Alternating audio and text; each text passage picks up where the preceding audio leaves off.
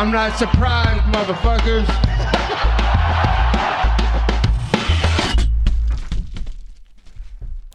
Et bienvenue dans l'épisode numéro 48 du Guillotine Podcast. On va parler de UFC Fight Night Hermanson versus Strickland, dubbed UFC Vegas 47. Euh, petite carte sympa avec quelques combats qui, moi, m'intéressaient vraiment beaucoup. Euh, une carte qui était euh, vraiment hypée avec la, grande bouche de, de Sean Strickland, mais surtout le combattant kazakh, kazakh excusez-moi, Shavkat Rakhmonov, qui est vraiment, vraiment très hypé. Il y avait aussi quelques autres combattants, comme je vous ai dit, qui, qui m'intéressaient en début de carte.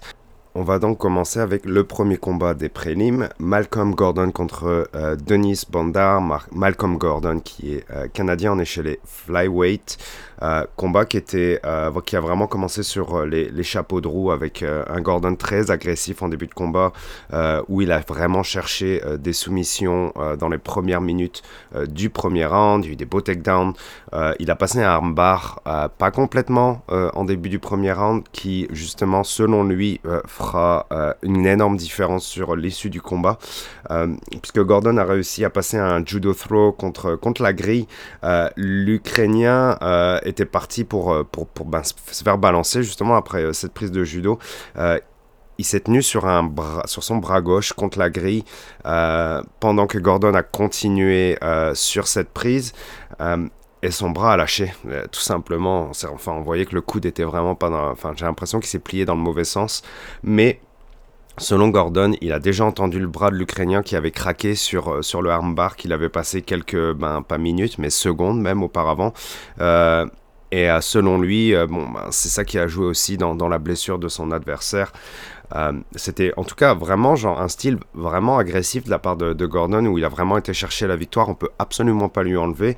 Euh, une belle victoire canadienne. Euh, c'était vraiment plaisant à voir dans le fait que bah, ça allait super vite et puis il y avait de l'agressivité dans ce combat. Bravo à lui, un petit flyweight à suivre de près. J'ai hâte de le voir pour la suite.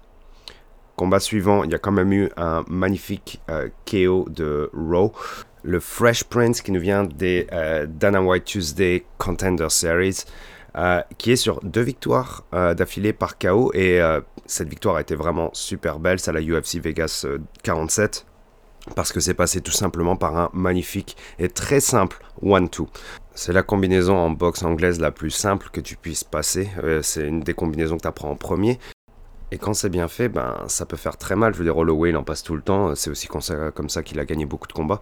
Et euh, là, euh, ben, ça a été magnifique de la part euh, de Rowe, the French Prince, qui a ensuite envoyé son adversaire vraiment au sol et qui a enchaîné avec du ground and pound. Ça a été très vite fait au premier round. Vraiment impressionnant. Content pour lui. un beau petit contender chez les welterweight qui a deux victoires de suite sur KO. Pour le combat suivant, je voudrais mettre un autre prospect euh, canadien, Hakim Dawodu, Min Hakim, euh, qui combat chez les featherweight et qui se combattait contre Trizano euh, et qui a un style vraiment très vif, très agressif et impressionnant et qui a une boxe super bonne et qui varie les coups super bien, mais qui varie aussi ses techniques vraiment bien. J'ai vraiment beaucoup apprécié le fait qu'il aille souvent dans le clinch du taille parce que il gagnait pas le clinch vraiment, il, il, envoyait pas tant de coudes que ça, mais il envoyait quand même des genoux sur les côtés. Euh, et c'est surtout le fait qu'il variait ses techniques. Euh, c'est-à-dire quand il, euh, il, allait chercher beaucoup de, beaucoup de box avec des coups au corps, etc., il peut pas forcément envoyer genre du volume à l'infini. Hein. Il y a du cardio à, garder. Il faut garder beaucoup d'énergie dans le gas tank, comme ils disent, pour aller sur les trois rounds et faire un combat sur les trois rounds si nécessaire. Ce qui a été nécessaire dans ce cas-là. Et Trizano a su répondre, mais Hakim Dawodu a été genre plus fort dans l'échange, a envoyé plus de damage. Sa boxe anglaise a été vraiment bonne. Il a envoyé quelques low kicks. Il a aussi envoyé beaucoup de push kicks pour garder la distance par rapport à son adversaire, prendre un minimum de repos, se remettre en place et tourner autour de son adversaire. Et ça, c'est du gros c'est ça qui fait que tu vas aller gagner des combats sur du striking aussi. Être vraiment intelligent dans tes déplacements. Et ça, Awodu, euh, Dawodu, excusez-moi, euh, est vraiment bon euh, là-dedans. il a essayé aussi d'aller chercher un peu de lutte, ça marchait pas forcément, mais encore une fois, il gagnait du temps, il se reposait, il resetait son mindset pour aller chercher plus de striking et ça c'était vraiment très beau comme je vous l'ai dit, les genoux aussi dans le tag clinch, vraiment bon. Beaucoup de travail et une victoire euh, à la décision unanime. Euh, un bon petit combattant. Euh, c'est sûr que son dernier combat perdu quelque part euh, en début d'année dernière, il me semble, c'était contre euh, ben, un autre gros prospect, hein, le russe Movsvar Evloev, celui qui devait se battre justement récemment contre Ilya Topuria et qui n'a pas pu se battre parce que Ilya Topuria n'a pas pu gérer, je crois, son weight cut et a dû être médicalement stoppé pour le Euh, donc Min Hakim, on le reverra bientôt clairement parce que ça a été euh, vraiment une bonne performance pour les, euh, chez les featherweight. À revoir très bientôt. Go Canada! Et qu'est-ce que j'avais oublié sur cette petite carte, encore une fois, c'était au final ben, la vraie, ce qu'on appelle la vraie finale de The Ultimate Fighter entre Gore et Brian Battle. c'était c'était vraiment intéressant comme combat parce que bon, il y, a eu de l'histoire entre les deux. Euh, et euh, puis au, dernier combat, il y a eu un petit peu de, controverse. Et là, euh, on repart sur ben, un autre combat sur trois rounds. Et c'est génial parce qu'au final, le combat, ça a été un peu comme The Ultimate Fighter, puisque Battle a gagné le premier et Gore a gagné le deuxième. parce que Battle a envoyé beaucoup plus de coups sur le premier, mais je trouve que il a eu du mal à se lâcher euh, sur les combinaisons parce qu'il envoyait vraiment que des single kicks. Donc c'est-à-dire c'est genre vous envoyez des un coup par un coup. Et ça c'est vraiment téléphoné c'est assez facile à bloquer pour l'adversaire. Et il a gagné le round juste parce qu'il a donné plus de volume que son adversaire. Mais encore une fois ce volume n'était pas non plus le plus impressionnant. Mais d'un autre côté Gore a rien fait dans le premier round. Il a vraiment, il a juste fait subir. Il a essayé d'avancer sur son adversaire mais Brian Battle a été vraiment bon à, à envoyer des gros kicks et à envoyer des gros push kicks aussi pour pousser son adversaire et au final garder la distance et ne pas se faire toucher une seule, enfin une seule fois j'exagère, mais c'est vraiment pas fait beaucoup toucher dans le premier round et Brian Battle prend, gagne la bataille du premier round. Gore a commencé à lâcher ses mains un petit peu plus dans le deuxième et un peu plus et un peu plus et un peu plus. Et Brian Battle a mangé beaucoup de jabs, a mangé pas mal de patates aussi. Euh, d'ailleurs, ça s'est vraiment vu parce que dans sa rentrée dans le troisième round, euh, il avait un œil vraiment gonflé. Je pense qu'il a combattu le troisième en voyant que d'un œil. Euh, dans le deuxième, ben, Gore a été plus puissant euh, à passer plus de coups et surtout plus de ce qu'on appelle des significant strikes euh, qui feraient plus mal que juste des, jabs tout simples, vraiment pas forcément plus pour garder la distance, etc. Euh, Gore a été plus fort là-dedans. Euh, et Gore a gagné le deuxième. Et même si Battle a réussi à pousser contre la grille, a, été malin quand il était un peu plus fatigué ou alors quand il était dominé, a essayé de lutter un peu plus avec son adversaire, il s'est retrouvé vraiment plus en difficulté dans le deuxième et Gore a pris le dessus. Et on se retrouve encore une fois, ben, comme a dit Ultimate Fighter, hein, euh, match nul entre guillemets à l'issue des deux premiers rounds. Donc on va dans le troisième avec une euh, démarcation entre les deux fighters. Quelqu'un doit absolument gagner ce troisième round pour pouvoir euh, donner la victoire à, ben, au final, ce qui sera The Ultimate Fighter. encore une fois, hein, c'est pas officiel. Moi, je vous parle ça d'un point de vue plus fan, fan point of view. Donc Brian Battle commence le troisième, comme je vous dis, avec un œil en moins, donc chaud pour lui. Euh, il y a eu un tournant en début de round où Gore a réussi euh, à passer un takedown sur euh, Brian Battle et Brian Battle elle avait l'air cuit mais il a trouvé la ressource pour se relever. Et ça ça c'est super important quand tu veux atteindre vraiment le haut niveau surtout dans une promotion comme le UFC ou, même d'autres hein, au final professionnellement dans le MMA c'est la résignation quand elle te guette eh bien, il faut aller chercher dans tes dernières ressources pour ben, justement te relever après t'être fait mise au sol. Euh, ou alors, genre, envoyer des combinaisons, etc. Et puis ça, Brian Battle l'a montré. La résilience, c'est vraiment important. Et il l'a eu. Et c'est ça qui fait qu'il a gagné le combat parce que les deux vraiment se sont lâchés. Il a encore mangé de la patate, Brian Battle, parce que euh, Gore, quand même, frappe très fort quand il lâche ses mains.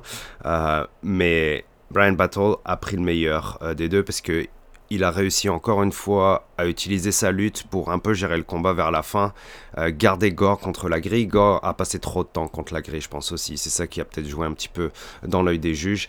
Et euh, Brian Battle ben, confirme que c'est lui, euh, The Ultimate Fighter, le gagnant de la saison de 25 ou 29, j'en sais rien, je ne sais plus. bravo à lui. on va le revoir hein, clairement. maintenant, il a un beau petit record. Je pense en pro, il doit être à 6-1, quelque chose comme ça chez, chez les chez les middleweight ou chez les light heavyweight? Chez les middleweight, il me semble. Mais quand même, bravo à Gore aussi qui, a vraiment poussé. Hein, et bravo de, euh, des beaux combattants qui sortent de The Ultimate Fighter, c'était cool. On peut passer brièvement, je vais passer très brièvement au combat suivant.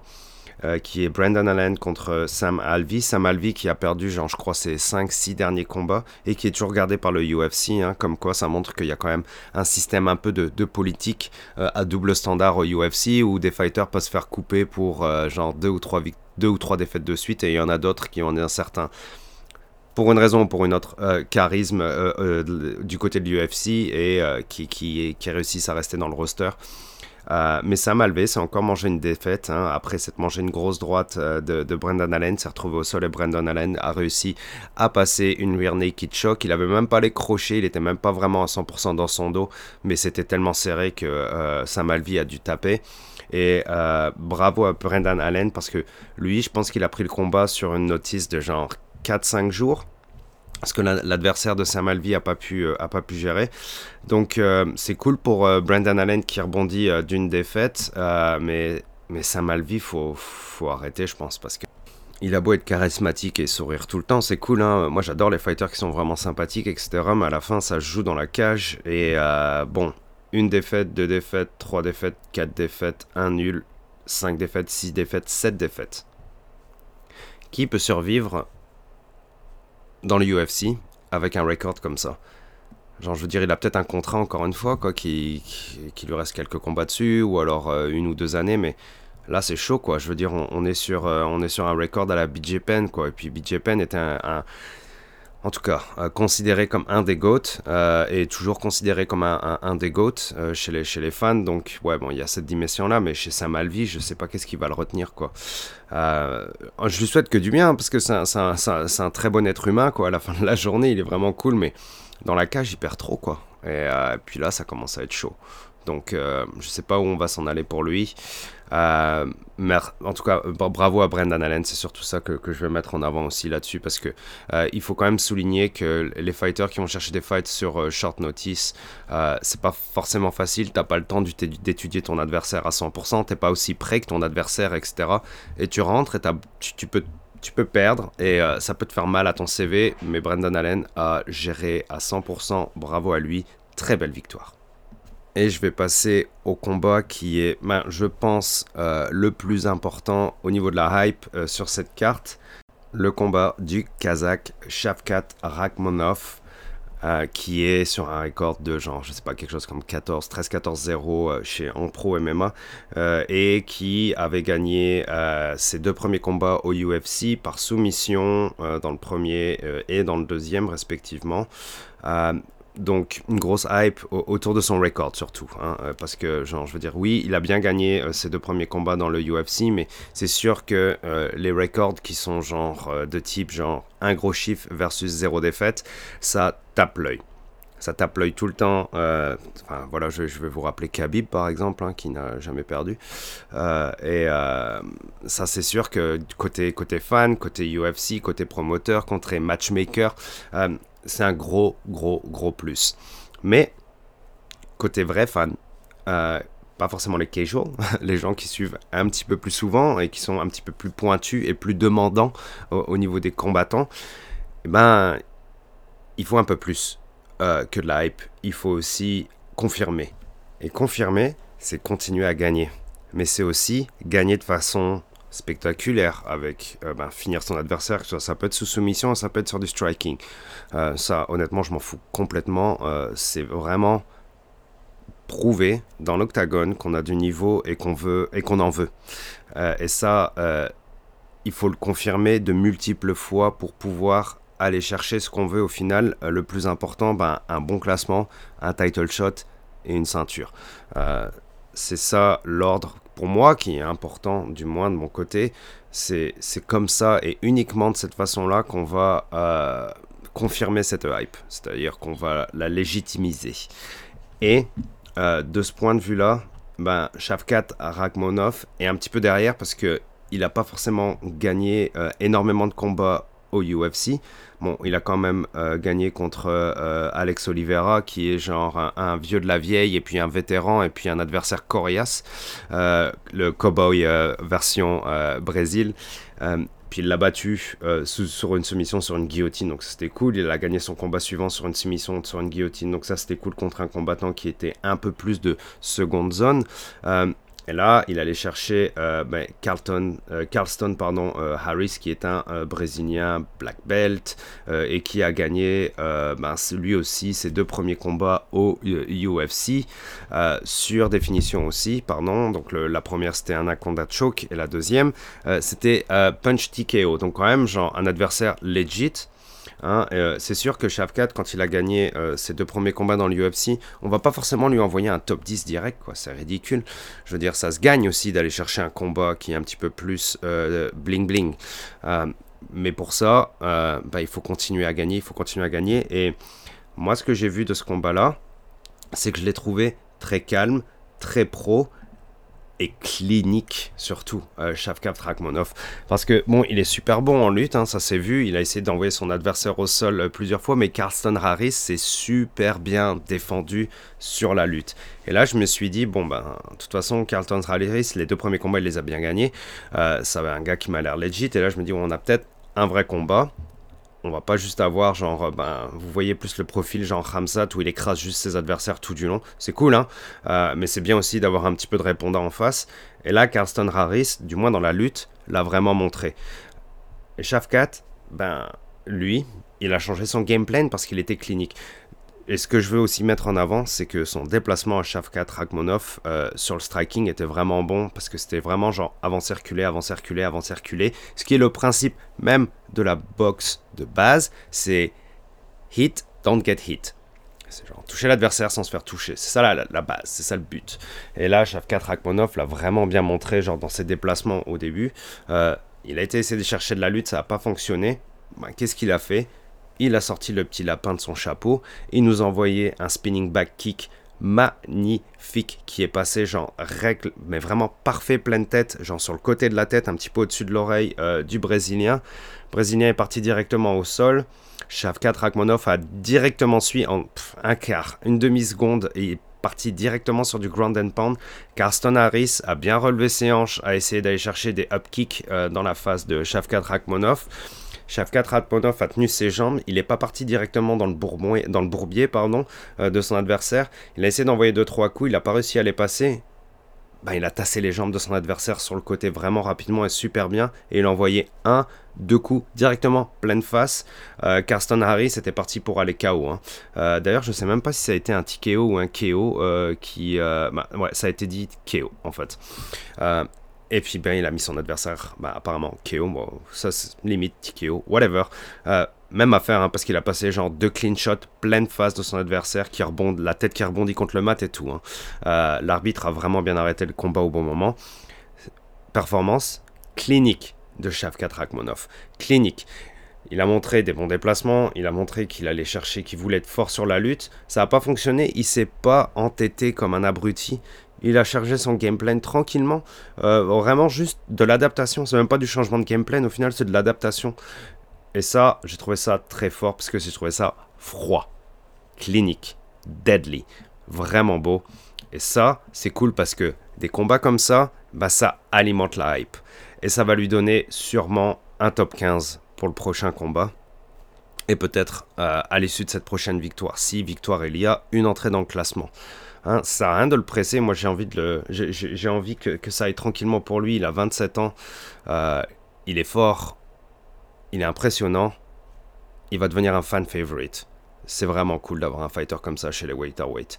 Euh, chez les welterweight, ça commence à être pas mal euh, stack hein, quand même au niveau aussi du classement. Hein, je veux dire, c'est même dans le, même chez les derniers là, c'est Santiago Ponzibio, Li Jianglang, Geoff Neal. Euh, Ramzat qui est 11e, euh, Michael Chiesa qui est 10e, tout ça c'est des, gens qui étaient ben, dans le top 10 et qui sont montés, descendus parce que ben, tout en haut il y a les plus gros. Hein. Il, y a, toujours Colby, il y a toujours Gilbert Burns, il y a toujours Leon Edwards, il y a Vincent Eluquet, des killers quoi. Belal Mohamed qui, a eu des belles victoires aussi. Enfin voilà, ça commence à être vraiment chaud cette division. Il y a du très beau monde. Vraiment, ça devient une division stack. Stacked. C'est vraiment beau. Euh, j'ai hâte de voir les prochains combats euh, welterweight. On a quand même un, Colby contre Rolre qui s'en vient. ça, ça va être euh, vraiment du lourd. puis on a aussi un Belal Mohamed contre Vincent Luque. Ça aussi, ça va être du lourd. Enfin voilà, euh, Michael Kessa devrait se rebattre dans pas trop longtemps. Euh, enfin voilà, c'est complet fou quoi. Et puis on a Gilbert Burns euh, contre Ramsat aussi quoi. Enfin, c'est n'importe quoi, ça devient n'importe quoi là. C'est malade, on va se régaler. Et là on peut passer au main event, Sean Strickland contre The Joker, Jack Hermanson je vais voir le combat d'une façon globale parce que le combat s'est passé d'une façon vraiment euh, pas mal uniforme où euh, Sean Strickland a vraiment géré tout du long. Ça a été de la pure gestion de la part de l'Américain. Euh, il nous dit à la fin dans son interview ah, j'aurais dû euh, j'aurais dû envoyer plus euh, de box quand j'étais euh, in the pocket donc dans les petits espaces.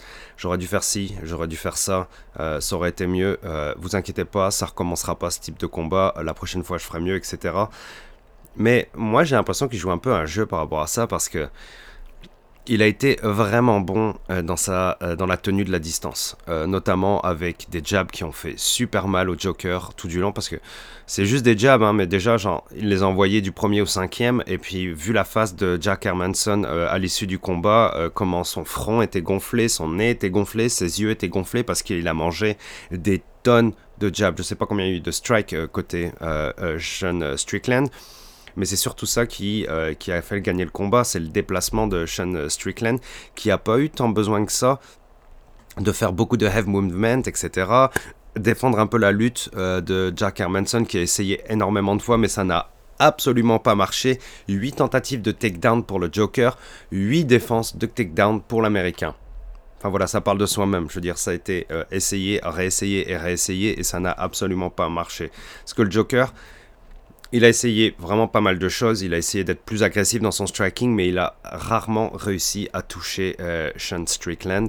Ce qui a fait que ben, Sean Strickland a gagné ce combat. Un des arbitres a osé donner euh, la victoire à Jack Hermanson et on s'est retrouvé avec une split decision pour, euh, Sean Strickland. Complètement genre indéfendable pour moi là, cette décision. C'est pas possible de la défendre. Euh, tant euh, Sean Strickland a géré euh, tout du long. et ben, c'était pas le combat le plus impressionnant, hein, mais ça a été intelligent de la part de Sean Strickland. Quand on voit les images de sparring de Sean Strickland où il avance le menton en avant et avec, il se bat avec des petits gants à 4 jours du combat, enfin, tu sais, ça, ça paraît con, mais à la fin de la journée, quand il arrive dans la cage, bah, il est fucking pro. Il est vraiment professionnel et, vraiment sérieux et intelligent dans sa façon d'appréhender le combat. Il tourne toujours à l'extérieur de son adversaire pour pas recevoir un coup qui ferait mal. Euh, il gère beaucoup les bases, il gère bien les attaques de takedown euh, de son adversaire. Il gère. Il a géré tout du long. Est-ce que ça va être assez pour aller chercher des plus gros titres? Ben, écoutez, euh, chez, les, middleweight, il n'y a pas tant de compétition que ça, quoi. Je veux dire, oui, il y a Kevin Holland. Kevin Holland. Euh, il y a surtout ben, Cocorico, Nassourdine Imavov, qui va se battre contre Kelvin Gastelum bientôt. Mais après, on a Uriah Hall. Darren Till est toujours classé 8ème. Alors qu'il a perdu, je sais pas, ses 4 derniers combats, quelque chose comme ça. Sean Strickland était 7ème. The Joker, Jack Hermanson était 6ème. Paulo Costa 5ème.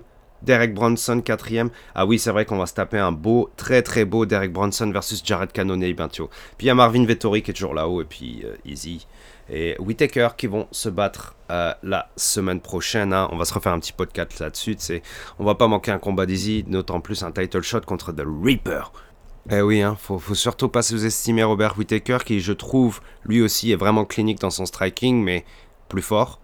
euh, qui avance fort et qui domine bien ses adversaires, mis à part Easy. Hein, mais Easy, c'est dur quand même. Donc voilà, on a un beau title shot qui nous euh, attend la semaine prochaine. Et comme je vous dis, hein, ben, Sean Strickland n'a peut-être pas montré le combat le plus impressionnant, mais je veux dire, il peut aller, il peut monter. Il peut monter dans cette division. Il y a la place pour monter. Il y a la place pour se faire la place dans cette division. Donc euh, bravo à lui, c'est cool quand même qu'il ait géré comme ça, qu'il ait été intelligent dans son combat. Euh, une, victoire sur 5 rounds, il a montré qu'il tenait 5 rounds. Euh, le Joker a été très courageux, mais malheureusement il n'a pas pu toucher son adversaire assez, du moins, ça c'est sûr. Et c'est ainsi que se clôt cette carte de UFC Vegas 47 avec la victoire de Sean Strickland. C'est la fin de l'épisode numéro 48. Je vous donne rendez-vous la semaine prochaine pour UFC 271 Adesanya versus Whitaker 2. Je vous parle très bientôt. Suivez-moi sur les réseaux Twitter, at guillotine514. Euh, le podcast est désormais disponible sur Deezer aussi. Euh, donc une nouvelle plateforme. Sinon, Spotify, Apple, tout le tralala. Merci à vous tous. Ciao.